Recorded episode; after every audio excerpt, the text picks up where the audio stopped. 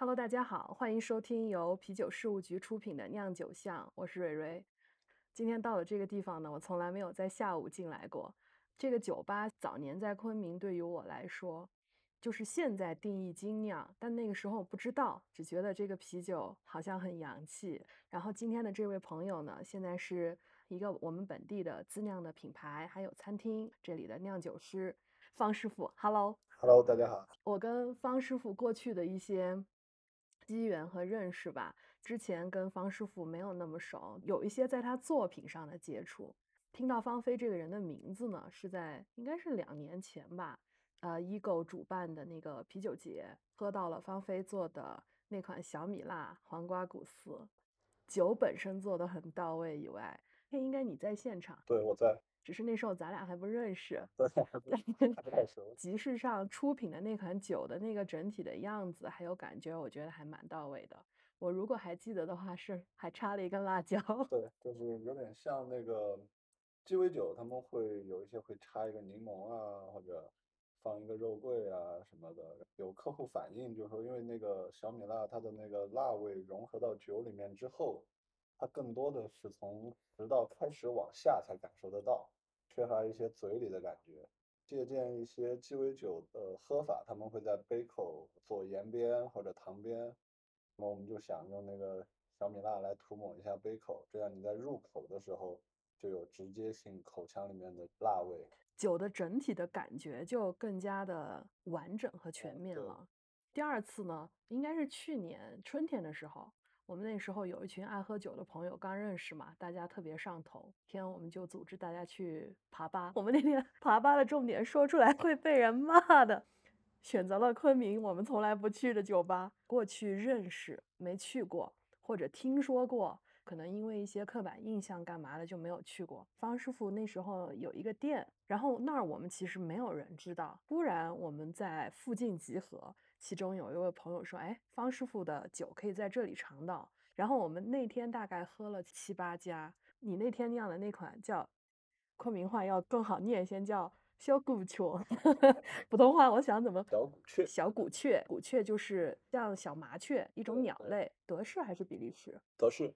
性价比超高，而且是那天喝到一整天到晚，包括晚上我们实在是喝不动了，我们还是选了正经的酒吧去。第二天我们做回溯，大家讨论的时候，方师傅的这款酒还是那天的全场最佳。酿酒来说，从自己出发就是酿酒的原因，就是因为喝不起，所以就自己酿。我们在做酒上，除了一些。阐述自己独特想法的酒以外，一些常规酒，其实我们更偏向于做你说的性价比，因为我们周围都是爱喝酒的朋友，大家喝酒这个事情真的挺浪费钱的，不要让它成为太大的负担，让大家能够喝得起，喝得好，喝得尽兴的。而且那个名字也让我印象很深刻，我们俩都是云南人嘛，对很多这种我们本地的元素啊、方言，就是那天看见这个名字就会心一笑。我觉得现在年轻人怕是没吃过了。昨天我在整理资料的时候嘛，外地的听友他们可能没有知道这个小生物嘛，我还去百度查了一下，发现百度没有这个太云南了，它没有科。记得我小时候是还吃过这种打下来，我们腌在罐子里，对，油炸，哇，太爽了，太下酒了。但现在。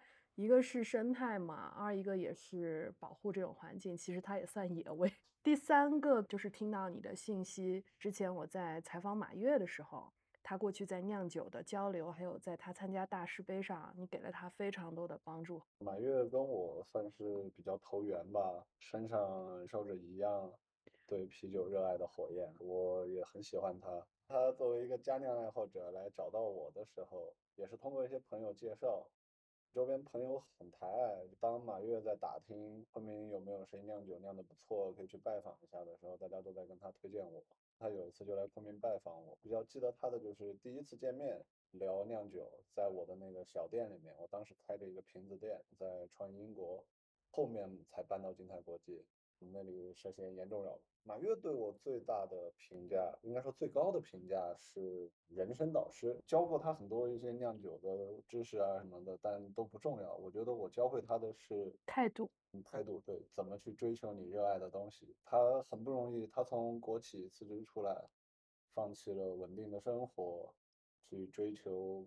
快乐的事业，同时缺乏了那份稳定了。出来创业比上班来说真的风险很大，而且这几年的这个局势不太好的话，其实他面临的压力比上班要多得多。从心底出发，他快乐。此前真的对方师傅一点都不了解。你从事酿酒有大概几年了？我有一个 记录，对我有一个记录，嗯，我在详细的记着我的一些重要的日子，很有仪式感。嗯，里面酿酒到今天是两千六百五十七天，生第一锅酒一五年八月十六号。最开始我跟你说的，因为爱喝，我从一三年底开始喝上精酿，那个时候都还没有精酿这个概念，从家乐福买一些。杜威啊，智美啊，不知道是精酿，就只知道是进口啤酒。就喝下来，它好喝，跟普通的那种我们以前喝的绿棒子不一样，对，差别很大，很好喝。可能我从小在啤酒这件事情上口味都要重一点，同龄人要重一点。大家喝威八、百威的时候，我喝喜力。朋友们都不爱喝喜力，他们说太苦，味道太重。我们出去酒吧呀、KTV 啊，他们点他们的酒，单独给我点一份半打喜力，我一个人喝。所以就一直对于啤酒来说，喜欢喝酒，但我不太接受得了白酒。然后洋酒的话，在早些年其实也不像现在那么容易购买，就是价格偏高，水分很大，就选择了啤酒。那个时候我在曲靖和朋友做酒吧。正经的认识到精酿是有一个从昆明下来的经销商，这个人叫老彪，他来主推罗斯福，从罗斯福开始认识到了精酿这个概念，而且对精酿的爱一发不可收拾，然后越喝越发现自己喝不起。那个时候精酿水分挺高的，那个时候罗十能卖到昆明，像一般的酒吧都能卖到六七十。我比较记得我跟我朋友两个人喝了十一瓶酒，喝了七百多。而且是一个很小的酒吧，就完全没有附加价值的那种，没有服务，我们也没吃东西，我们就光喝酒。站在酒吧门口，我就问我朋友，这个是不是我们太穷了，我们消费不起这个？然后当时一盘算，我们收入也不算低，没有很高，但也不算低。算了一下，就是说你每天喝七百多，一个月得喝两万多，承受不了，根本承受不了。他说那怎么办？还能怎么办？自己动手，丰衣足食。当时看一些美剧。一个美国电影里面，好像感觉酿酒不是一个很难的事情。一个是那个无耻之徒，Frank 在地下室酿酒，把那个房子炸了。第二个是有一部美国电影叫《热浴盆时光机》，他们在泡澡的时候穿越回到了高中时代，勇闯酒吧街，搞那个有点类似于像九洞高尔夫，到每一家酒吧喝一杯，但是每一家酒吧这一杯酒都是自酿的，独一无二的。一晚上把整条街的酒吧喝完，他们年轻时候挑战失败了，穿越回去就决定决定再挑战一次。突然感觉酿酒这个东西好像门槛不是那么高，就买了高大师的书，人均入门必经，入门人均高大师。看了第一章快速酿造，感觉也不难。开始看后面，越看越看不懂，没有实践的经验，你详细的看麦芽水、酒花酵母什么的，你就感觉很烦。我就想着管他就来吧，搞了一个保温桶，菜市场买了个汤锅，唯一就是买了一台磨。那时候你的装备都还很原始，都不像现在什么所谓有土炮啥的，是吧？对，那个时候唯一正经的装备就只有一个磨，糖化用的是保温桶，加了个滤袋，然后熬煮用的是菜市场六十块买的汤锅，然后冷却就就是靠把把熬煮锅泡到一整桶热的这个水里面去，慢慢的。降温，买了一个那个 PP 的发酵桶，八十几块就开干了。所有的原料都是淘宝，感谢淘宝和高大师。那你第一锅酿了个啥？是个淡色艾尔。当时对配方这个东西没有概念，就是买墨和发酵桶那家买了个配方包，酿出来感觉还不错。居然没失败，呃，一点没失败，是有慧根的人，所以也证明那么糙的是可以做出酒来的。后面就配了一套三桶，也是那种相当于半成品，自己再改造一些，开始频繁的酿。到一六年的大师杯是第一次在昆明有分站，想着家门口的比赛嘛，参加一下。当时作品是交到云酿，云酿离我家十五分钟路程，我就在网上报了个名，他们还发了什么作品邮寄信息。那个时候老海还在云酿，我就问了一下老海，他说你过来喝酒带过来就行。喝了两杯，把作品交了。到大师杯那天，场内志愿者不够用，云酿那边人打电话问我当不当志愿者，我说来啊来。然后。就在场内给评委们倒酒。当时在沙老师那组，我们那组比较合我心意，IPA 组，像这些风味比较重的世涛、比利时深色都在我们那个组。服务完他们评委，我自己就醉了。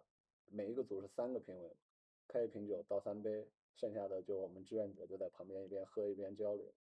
跟马跃那次聊起来，他说他也去大师杯上当过志愿者，非常直接的，你可以接触到评委他对一个酒他们怎么样去交流啊、沟通，还有品鉴。这些酒可能会有异味或者怎么样，或者非常好的酒，你能在同一天能够那么多集中的去喝到。印象最深的是有一瓶瓶内干头酒花的 IPA，开瓶就喷。那种酒花颗粒什么的全都在里面，拿给评委，评委直接 懵了是吧？直接摇头，就这能喝？那那个应该就是他都不知道，就是平发。对，瓶发，同时还在瓶内再投了酒花。他可能想的比较好，更多的酒花风味。他想象中就是你正常的酒花会沉底，但是在这种含气体的饮料里边，任何颗粒物质是会快速激发二氧化碳。释放的，就像你往雪碧里撒盐，那个泡沫会。可乐撒曼妥思那差不多一个道理。它在开瓶的瞬间，它那个气压一打破的时候，它就疯狂的喷。你送瓶的是是一款什么酒？送了一个比利时饲料。你选的这个品类其实也还是相对来说确实还蛮少人送的。知道这个比赛有些突然，所以我。并没有针对比赛去酿，拿了一个昆明分站赛的第三，就是这个比利时深色这个风格。当时那个奖拿完以后，他有没有一些不是说奖金这样的奖励？比如说可以去参观一些地方。那段时间我在昆明，主要是回来照顾我父亲。我我父亲那个时候生病，所以也没怎么酿酒。交完分站之后，总决赛也就是同样的那一款酒交了，热情也不高，因为当时确实是没有太多精力，没有时间顾得上。对。总冠军有一些什么参观啊之类的活动是有的，好像。然后当时就是因为这次比赛拿了一个奖之后，因为我之前没有在昆明，所以整个昆明玩酿酒的这一圈人，他们没有一个人认识我。那天还是在志愿者场内认识了一个人，然后他把我拉到这个大圈子里面。出结果的时候，事后大家交流，这些酿酒的人都傻。这是谁？对。这是谁？平地一声惊雷。到现在来说，我一直因为一些个人原因吧，就一直没有一个自己的厂牌。之前有一个，嗯，待会儿聊。现在被抢住了。对这个故事我也很好奇。因为这些东西一直在圈内不是太多人知道。我不记得谁说过我是这个云南精酿圈的蒙面人，然后马跃是杀手，跟马跃就是我们昆明话说的这个杀手遇见蒙面人。来来来，我们先喝一个。刚刚说到方师傅当年投奖是用一个比利时饲料，他今天也很 不客气的招待我，大下午就喝他的一款新酒，是他酿的一个圣诞啤酒。这个圣诞啤酒还蛮有意思的，比较适合在冬季假期感的时候来饮用。它一般是富含一些香料，然后有增味的糖类啊，或者这种国外的这种圣诞的元素的糖果作为一些辅料。它的香气呢会。比较厚实一些，绵柔一些。过去倒是接触过一次，之前喝过圣伯纳的，才知道原来国外有这种关于呃圣诞节气啤酒的酿造的一个传统。昨天方师傅跟我说给我尝这款新酒的时候，我倒是非常期待。喝下去的时候就觉得非常的香，但又不腻，很舒服。他昨天告诉我这是云南人的罗石，把我吓得半死。但今天喝的话，它的酒精感非常的柔和，肉桂焦糖风味的。但其实麦芽里我能喝到很不错的这个巧克力的香味。这款酒非常好。怎么会想着做？是不是就是觉得这个季节比较温馨，或者？首先，它的基酒就是我比较拿手的这个比利时饲料。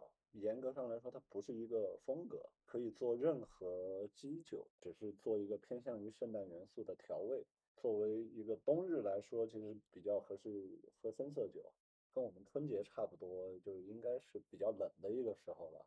在昆明可能很感受不到，就我们俩今天都还穿的很单薄，对，一人一件长袖就够了。圣诞酒它偏向于比较深色、浓厚、甜，酒精感比较强，喝下去会让你身体发热，像一个液体的甜品。对，肉桂是比比较圣诞的一个香料。在那个喝鸡尾酒的时候，我非常喜欢，就是完整的一根肉桂，然后还有包括像一些烘焙肉桂卷。肉桂焦糖这个风味，就是你刚才提到的一个肉桂卷。以前我爱吃一个，但是现在很买不到了，就现在做的很少，只有一些老外会做。以前家乐福有一段时间有这个精致甜点。肉桂焦糖大饼干，听着就热量爆棚，但是感觉就很温暖。我个人也是比较喜欢肉桂这种香甜的气息。到冬天天冷，所以就想了一下，就把它融合到这个我比较擅长的这个深色酒的风格里面去。做的时候没有考虑圣诞，做出来之后发现这个时间刚好圣诞。现在你喝到的它其实还在后熟阶段，深色酒尤其这个浓度比较高，像这一款麦芽浓度二十二点八。超过二十批的酒，其实它需要一个相对长的后熟时间，后熟期完就正好圣诞，正好就作为今年的圣诞啤酒。顽皮现在是有三个店嘛，到时候差不多圣诞前后，如果有朋友想来喝到你这款酒的话，是不是只有正义店？如果作为圣诞酒来上的话，应该是三个店都会上，正好有三桶。这个值得来试试看，颜色和香气非常好。方师傅告诉我，它有十一度，喝起来我喉咙里面没有那么烈的感觉，很馋，想贪杯。我们今天这个室温还有这种整个气候的感觉，也没有让它回温觉得很烈。方师傅现在喝的就是那种老司机口里的万物归于拉格。记得看过一个美食电影，他师傅教他的时候，就先让他尝各种盐水、辣椒水、花椒水。他师傅告诉他：“你尝完世间百味，回归到最后，你发现最好的是这一碗水。”对于啤酒，对于我们酿酒师来说，差不多吧。基本上现在存世的风格也都喝了个遍。前对酒花特别上瘾，也疯狂的喝过几年的 IPA，到现在回归于初心。啤酒对于我们来说，其实是有一点偏日常饮用了。对，像水了，替代饮用水。能喝酒了就不要喝水。大量的饮酒需求的话，还是偏向于拉格会让我们很舒服。拉格能做得好，确实是不容易的。中国酿酒师相对可能谈拉格变色，做拉格的人其实不多，尤其是本地更少。我们的主酿酒师 David 是美国人，他们在拉格这一块上做的真的比国人要好得多。顽皮的拉格，我觉得做的十分优秀。也推荐大家都来尝一尝。刚刚方师傅顺口谈到，他之前自己做了一个小小的品牌，黑座嘛，是我的第一个厂牌。因为参加比赛也拿了奖，之后也在有做一些小的产品，包括你之前喝到的小古雀。那么它就需要一个品牌，当时就取这个名字。这个品牌名称的由来是我已经黑作坊的，这个是一部分，它有个双关语在里面，做就是做东西的那个，有一点同音嘛。第二层符合我当时的酿酒习惯，我都是天黑了以后酿酒，但是我们云南我们不太说酿酒，我们说做酒，天黑了做酒，所以叫黑做嘛。因为以前白天上班，然后还有一个就是我有一点夜猫子体质，晚上比较来精神，我经常就是天黑了开始酿酒，酿到天亮再去睡觉。后来你这个品牌做的还不错，小有名气了。后面被北京一家公司抢注了，可能跟我在北京那边有一些强力输出，比较好的朋友，圈内大家叫他老九，啊，九哥嘛。嗯，对，他以前办过比赛啥的，他是个外地云南人，精神云南人。你你直接过来云南，我给你办个本地户口。前年做了一批很棒的梅子酒。是我们大理的这个古法酿造的梅酒，它和传统的你现在喝到的大部分梅子酒，它其实是泡酒，以及现在市面上很多的属于 K 制酒，酒精然后加上梅子汁或者香精调配的，或者是浸渍的。就我当时是按照外婆给我描述的一些东西，然后用酿酒师的思路去尝试着还原了这个酒，每年都在做，但因为这个整个周期太长。一批酒需要五百多天，就差不多一年半才能出一批。前年做的那一批，去年老酒这边就买了很多到北京去，大家喝到了品质不错。去年去参加有一个活动，有昆明每年年底，今年也快了，是一个外国的外科医生发起的，叫先天性儿童心脏病慈善晚会。晚会上抽中了一个商标待注册的。第三方公司相当于赞助的礼品，当天的活动你只要买门票就可以抽奖，然后我们抽到了这个，然后就说那正好去把我们商标注册了。当时我有一个搭档，他也是怎么说，可能没太上心。我把这个事情交代了他，我正好我们抽到了，也不用花钱，你都不用去跑，还有人帮你办。然后有一天我心血来潮说查一下这个办的进度到哪了，已经提交，已经批下来了。我一看还不错，还挺快。一看，哎，没通过。我问我那个搭档，我说你办商标了吗？他说我还没，被别人注册，可能就只是巧合也说不准。他到底属不属于恶意注册这个？不发表评论了，反正已经过去了。这个厂牌这个东西，我也想明白，就是他卖的不是这个品牌这两个字，对你更重要。对我觉得酿酒师才是一个品牌的灵魂。现在来说，我也没有想着重新再做一个厂牌，直接以我个人 ID，最终回到售卖自我嘛，打造你自己更强的这种强的 IP。这几年我有一些工作变动，我在很多地方工作过，在很多地方酿过酒，我会发现大家其实并不在乎你头上顶着哪一个牌子，在哪，他们就跟你到哪。打个比方，要是明天马月的杯舞没了，或者被别人搞掉了，我们喝的还是马月，对，我们喝的还是马杯舞转了，我们应该也不会去喝，对，不管他后来做了什么了，也有可能他去某个大厂，我们就会因为他去而对。那个事情有所好感，去追逐它。大家追逐的是酿酒师本人。牛皮糖就算把牌子卖掉了，银海老师去做点别的，我们还是会追逐着银海老师，而不是去追牛皮糖这三个字。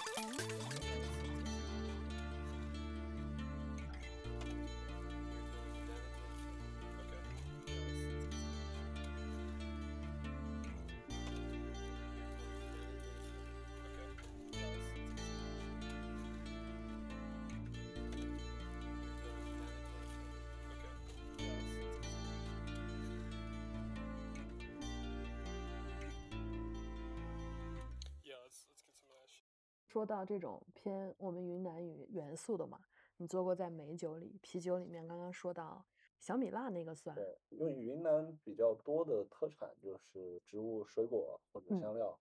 因为我比较喜欢傣族这边的风味，他们很多风味都是清新的植物香料味，这些东西融入到啤酒是很棒的。我最近在尝试做这个香茅草，我太喜欢了。我有一个香茅草拉格，哇塞！第一批实验品在我们的建设路店投放了。哎，香茅草是不是也能叫柠檬草？就是一个，对吧？对，同一个东西。在还没有疫情的时候嘛，昆明这边去东南亚很近，后老喜欢去泰国。泰国很多的餐厅，还有呃 SPA，进去它的这个香料就是这个味道。我一直在找，不知道它等于香茅草等于柠檬草，直到是有一天我去顺城的一个按摩店。哎，他们居然同样的味道，我就问他那个草是什么，他就跟我说啊，这是柠檬马鞭草。或者柠檬草都可以。香茅我草是云南这边的叫法，我就上淘宝，然后去找了那个就是他们的香薰，然后到家一打开，就是冬阴功的那个味道了 就是我一直想找的那种很有这种热带风情的那种感觉。所以你这个酒绝对会很打动我。过两天就呃第二批次的实验品就出了。好，要去捧场，要去喝。云南风味还有一些像玫瑰花，云南这边有很多好的这个鲜花的品种资源，以及有这个专门的食用玫瑰花基地。它可以萃取。对，本土的特色方向的酿造，我做过很多，和啤酒挂钩的其实不太多。我家祖传酿酒，我是大理人，在我们大理其实往上数两到三辈，就奶奶或者呃爷爷奶奶这一辈，或者再往上一辈，基本家家户户都会酿。随着社会的进步，社会分工越来越明细化之后，大家慢慢的就抛弃了这些手艺，因为有专门一些酿的好的做酒厂什么的，它就把它形成产业化。对于普通家庭来说，你又费劲，酿的还没人家好，那你不如去买。很多这些手艺就慢慢的就失传了。我奶奶教过我怎么酿造白酒及一些我们那边的传统的一些古法酿造的酒，但是我父亲他们这一辈已经没有人玩了。这个东西也是一个机缘巧合，是在我酿造啤酒之后，我爸跟我说：“你酿啤酒好玩吗？”我说还行。他他说你对白酒感不感兴趣？我说也还行吧，虽然我不爱喝。酿造这个东西还是挺有意思的，因为白酒它全世界来说，白酒工艺是最独特的，它采用这个微生物糖化，不像我们做啤酒，它是酶糖化。白酒用酒曲，酒曲是霉菌和酵母菌以及一些其他菌群的复合。说个最简单的，就是我们说的甜白酒，它相当于就是它的糖化达到了顶峰，刚刚开启发酵，你吃它是很甜的。轻微的酒味，然后如果你把甜白酒放一段时间，甜味就消失了，整个酒的风味就提升起来了。嗯，我们俩说的甜白酒，在外地人应该叫醪糟，就是醪糟煮蛋花、醪糟煮汤圆的那个醪糟，我们本地是叫它甜白酒。和这个中国的固态法白酒是同样的工艺。其他酒的酿造，你说啤酒啊，包括威士忌，其实我们是预先糖化好的，我们发酵之前这个糖分已经产生了。白酒的这个独特工艺，它是糖化和发酵是同期进行的，它由霉菌进去的酒体，它是一个复合菌群，由霉菌来完成糖化，霉菌糖化之后，酵母菌再发酵。这个酵母菌的菌群占据了优势之后，它再把霉菌杀死。它这个工艺在酿酒的角度来说是全球很独特的一个工艺，觉得很有意思。跟着我奶奶学了一些，说是祖传酿酒。经历和过程也非常有意思，这也是一种传承呀，去把你奶奶的手艺或者她的经验，你接触的东西，还有你的思想啊，或者我们当下的科技也不一样了，它有一些吸收，还有调整，学习。酿酿啤酒是最开嗯始，就是你用啤酒思维，对，去理解它，然后把它的一些工艺融合到我们的啤酒工艺里面，或者说把啤酒的一些工艺融合到做一些果酒啊这个工艺里面去，会产生很多新的东西，会更好玩。会不会做一些像金酒啊、whisky？你都有尝试过，也还有一些奇奇怪怪的东西都做出来过。比如说，IPA 拿去蒸馏，它会产生其实是很类似于金酒的一个风味，浓烈的酒花带来的这个香味会有一些偏向于金酒的风味，只是说它没有添加杜松子。之前美其乐做过一个叫黑酒精系列，就是用的帝国石涛去蒸馏的，这个是挺有意思。我有一套我父亲送我的蒸馏器，一些不太满意的酒。直接倒掉也挺可惜的，那我我就会拿来蒸馏一下，二次创作，还有之前我们做过一批那个梅子的浅渍，近几年浅渍梅酒很火。给我科普一下浅渍是一个什么概念？就是我们说的泡酒，它就是浸渍嘛。传统观念的泡酒就是泡个一年两年，这个叫酒渍嘛，或者说是长渍。那么浅渍大概一个月到三个月就可以喝。那么浅渍美酒这一块现在比较流行，大家都在玩。中间它是用有强烈风味的基酒，像我们泡酒，我们选用的是没有风味的酒，就只需要那个酒精。基酒，对，呃，米酒是风味最淡的，风味来源于麸质，嗯没有麸质的东西是风味最淡的。米是风味最淡的，因为它那个骨壳已经被去掉了，所以米酒是这个泡酒的首选。包谷酒相对这个风味少一点，高粱，大理那边的大麦酒，它的风味会更重。这个浅渍它的玩法比较流行的几个方向，一个用金酒，一个用威士忌，还有用这个白兰地。浅渍它的玩法就是你去找那个平衡点，你的基酒和你的这个浸渍物两个风味同时达到一个比较平衡的状态的时候，你就要把它分离开。再过度浸泡，它会有过度萃取，它很多负面的风味就出来。像一般带果核的水果，它那个果核会产生杏仁味。你用这个风味强劲的基酒，匹配一个呃风味强劲的浸渍物，要它最好的那个味道，最好的那个平衡感，尝得出你基酒的这个风味，同时也有你拿去泡的这个浸渍物的风味。之前用那个 IPA 的蒸馏酒，它有浓烈的酒花香气，直接喝的话，就是酒花的苦味会有一点让你很不舒服，在你的嘴里停留的时间会很长。我们用这个 IPA 的蒸馏酒再去做浅渍的梅子，梅子的果味和酒花的风味其实是很搭配的。你在那个对的时间节点把它分离开，你的那个酒液里边既有酒花的香味，也有梅子的香味。梅子带来一定的酸涩感，能够中和那个酒花的苦味，挺有意思。最近还做了一个用白兰地浅渍的美酒，差不多是时候要分离了。期待。我有个小问题，就是像你刚刚说用 IPA 去蒸馏，原本它是 IPA 嘛，它是比如说它酒精度是六度到七度，像你说的这个工艺，它蒸馏出来以后，它本身的度数是增还是减？比它在啤酒之肯定前是增增是吧？蒸馏它其实就是一个酒精浓缩的一个过程。人类发展过程中出现了蒸馏的原因，是因为低度酒它很难保存。酿啤酒我们都有这些专业酵母商给的纯净酵母，可能你往前数几百年，他们的酵母其实是一个很杂的一个状态。全是野菌，对整个品质，包括以前的这些消毒杀菌的工艺，以及人类对这个东西的认知都不是太高的情况下，低度酒是很难保存的，所以出现了蒸馏这个技术，它其实就是一个把酒精浓缩提取出来的一个技术。能够更长的保存它。酒精浓缩这块来说，发明了两个东西嘛，一个蒸馏，一个冰流。蒸馏是把酒精拿出来，然后同时把溶解在酒精里面的风味一起拿出来。冰流是反过来，它是把水拿走，其他的东西都成比例的浓缩，各有各的玩法，产生了一些东西。蒸馏酒相对发酵过程来说，没有啤酒那么严谨。我们说的呃负面物质，或者说是有害物质，你是可以通过蒸馏的时候分离的，所以它对于发酵的要求就没有那么精细。啤酒其实是对于发酵来说是把控最严格的，因为你要直接喝，你任何这个发酵精度不够带来的负面风味，你都是去除不掉的，以及有害物质也是去除不掉的。它会非常直接的表现出来。对，像最简单来说，这个喝了会头疼，就是我们说的杂油醇、杂醇物质。但是在蒸馏过程中很简单，杂醇的沸点比乙醇要低，在蒸馏最开始我们叫的头酒就全是杂醇，你把这些东西一分离掉，它就分离了。啤酒来说，对于发酵这块的把控是我觉得是要求最高的，也是最考验一个酿酒师功底的。好像我们没怎么在聊啤酒，但是很酷啊，因为过去你也换了很多酒厂或者换了很多品牌在工作嘛。你现在你目前的职业生涯里，你有没有一些迷茫的时候？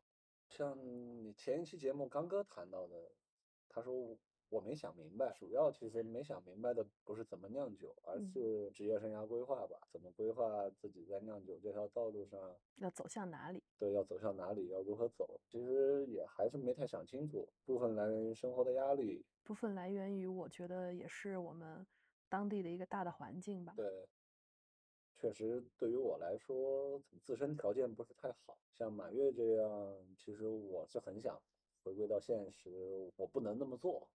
这个时候确实有很多不可控的因素，风险很大。打工千日好，创业半日难。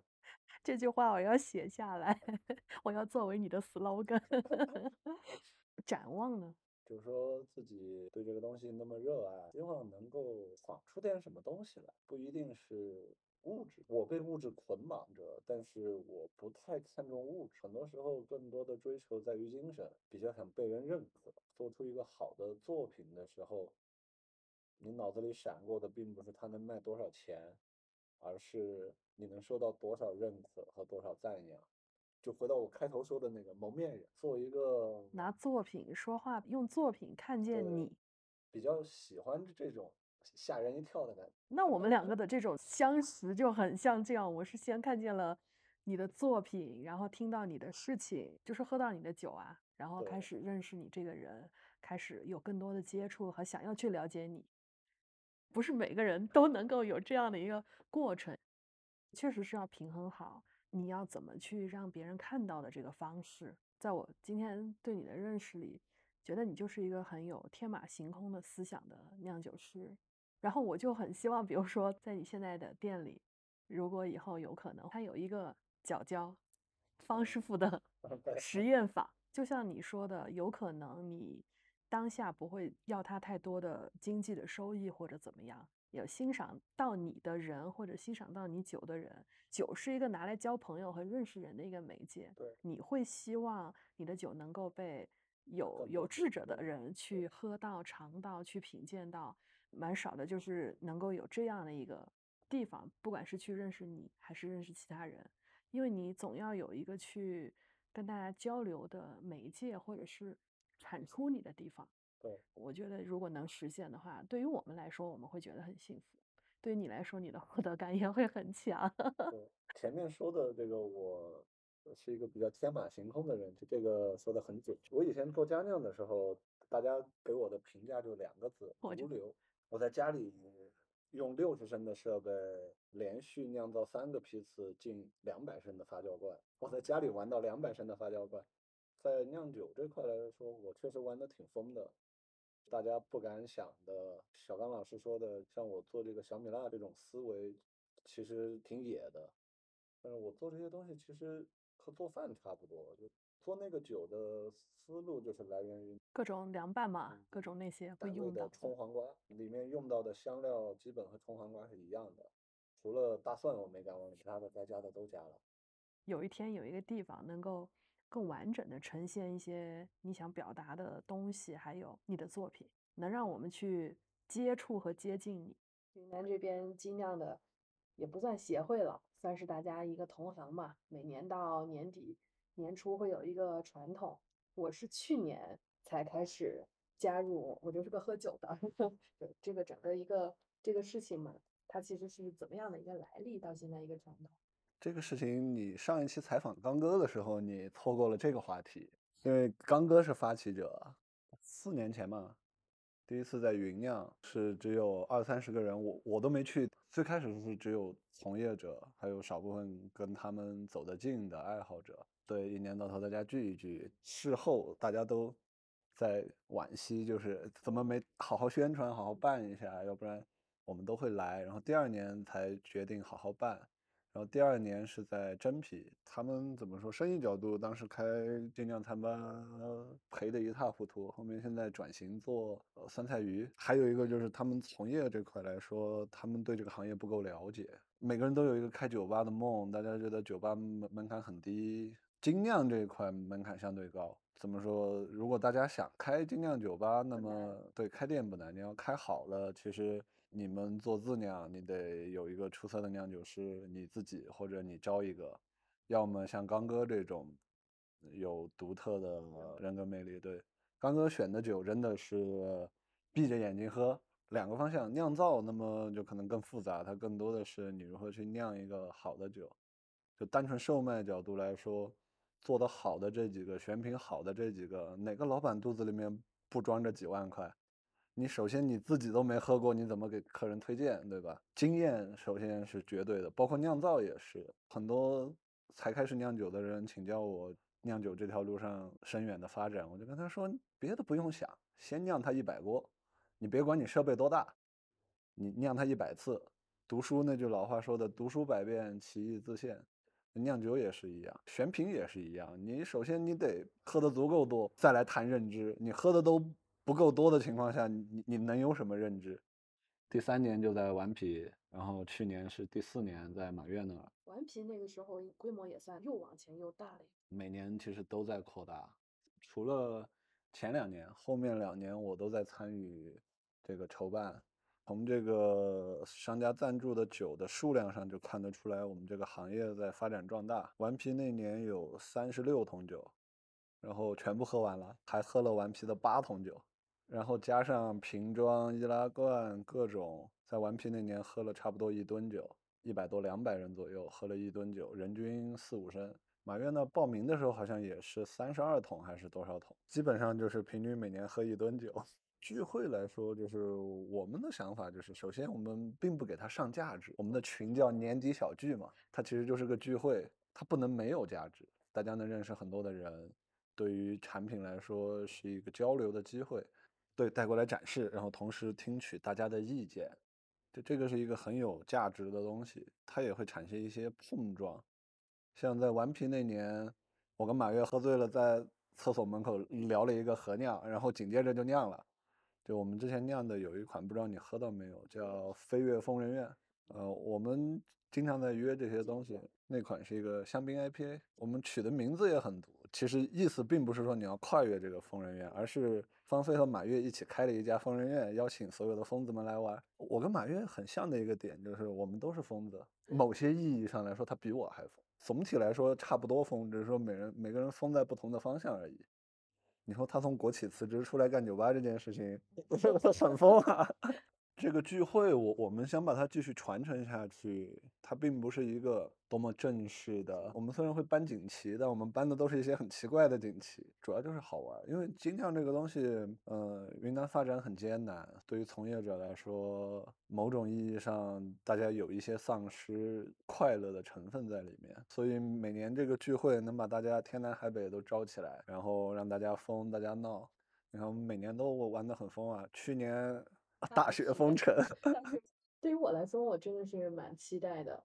之前是满月聊起过，他说其实不一定可以局限在昆明，因为大家平常都守店的，你一年到头了，可能就休息这两天吧，除了公共假期或者过年这种。你只要愿意接这个活动，你就报名。只有一个要求，就是你的酒头得多一点。确实，我们出展的酒太多，你只需要场地不是那么小，酒头够多，那其实只要你想接。我们是由大家来投票选，去年就是每个人都投马月一票嘛，还还有很多表情包嘛，我投马月一票，他各种喝醉的喝醉的照片上面，然后以及群里面所有人都改名叫马月，各种马铁、马爹，然后然后也不道德绑架各位对力讨好，因为确实这个事情出力，你说讨不讨好呢？看你在站在什么角度。前年在顽皮承接下来挺挺费力，而且其实从经济角度来说，你没有任何讨好的，就完全是吃力不讨好。怎么说？纯热爱就是燃烧啊！燃烧吧，拭目以待。今年是能够花落哪位老板？然后我觉得，反正只要我们想去的，在这个行业里的，他不管是在哪一个层面吧，能帮忙的，能宣传，有人出人，有人有力出力。很棒的就是大家回归到。热爱来说，就是没没有人考虑的是经济价值，考虑的是我做这个事情能够谋多少利。而且每一家其实都是拿自己当家的东西去，都不会藏着掖着，很有那种荣誉感和想要分享给大家。看看我今年我做了什么。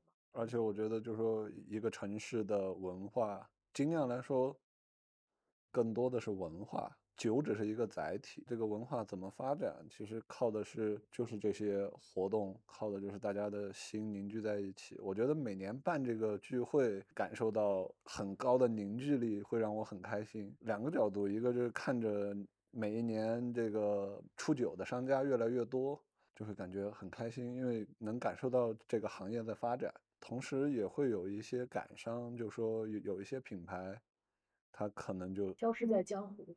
但是大家都记得他，期待见到越来越多的新面孔，更年纪小的小朋友、年轻人，但是能够合法饮酒的一个。我们不希望每一年其实就是我们老几个，就越来越多的爱好者也好，愿意好奇的人，他哪怕是作为观众、客人也好，更多的人能见到新鲜的血液和面孔投入到这个里面。万一不好说，就有头铁的。爱好者看完哇，原来大家那么激啊，就出去开店了。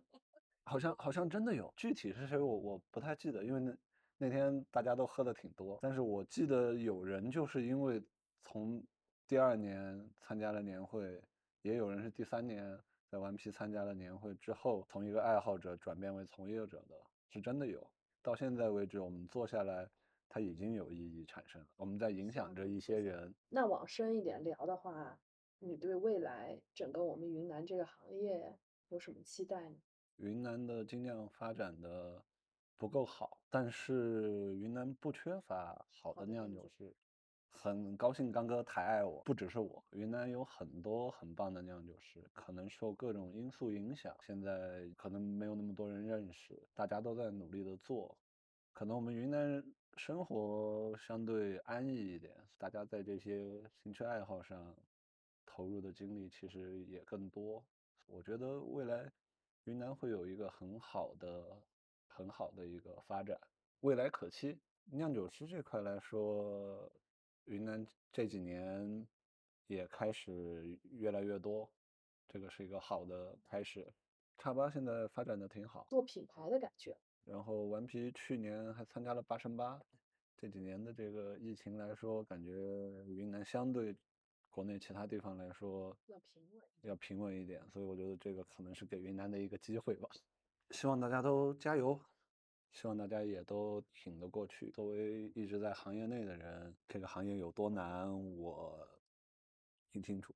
酿酒对于我的人生来说，已经是不可或缺的一部分。可以这么说，而且再说的高一点，就是其实酿酒这个事情，某种意义上来说，它拯救了我。我在人生最迷茫的时候，嗯，对，很迷茫、很低谷的时候，我。完全不知道该干什么的时候，我脑子脑子里只有一个想法，那就是酿酒，甚至都不考虑酿酒能不能赚钱，能不能养活我，但我就是想酿酒。一般来说，我们看设备啊，酿一锅酒六个小时到十个小时，甚至设备再差能到十二个小时。但这几个小时里边，是我最最放松的时段，就我脑子里没有任何事，只有酿酒。酿酒对我来说。是很重要的一一部分，所以我会坚持做这个。期待着我们随时喝酒见，然后期待着你下一个有意思的新作品。好的，然后一切顺利。好的，好，来，谢谢方师傅，祝大家身体健康，多喝啤酒。方师傅要去忙，然后我也喝的差不多了，大下午的。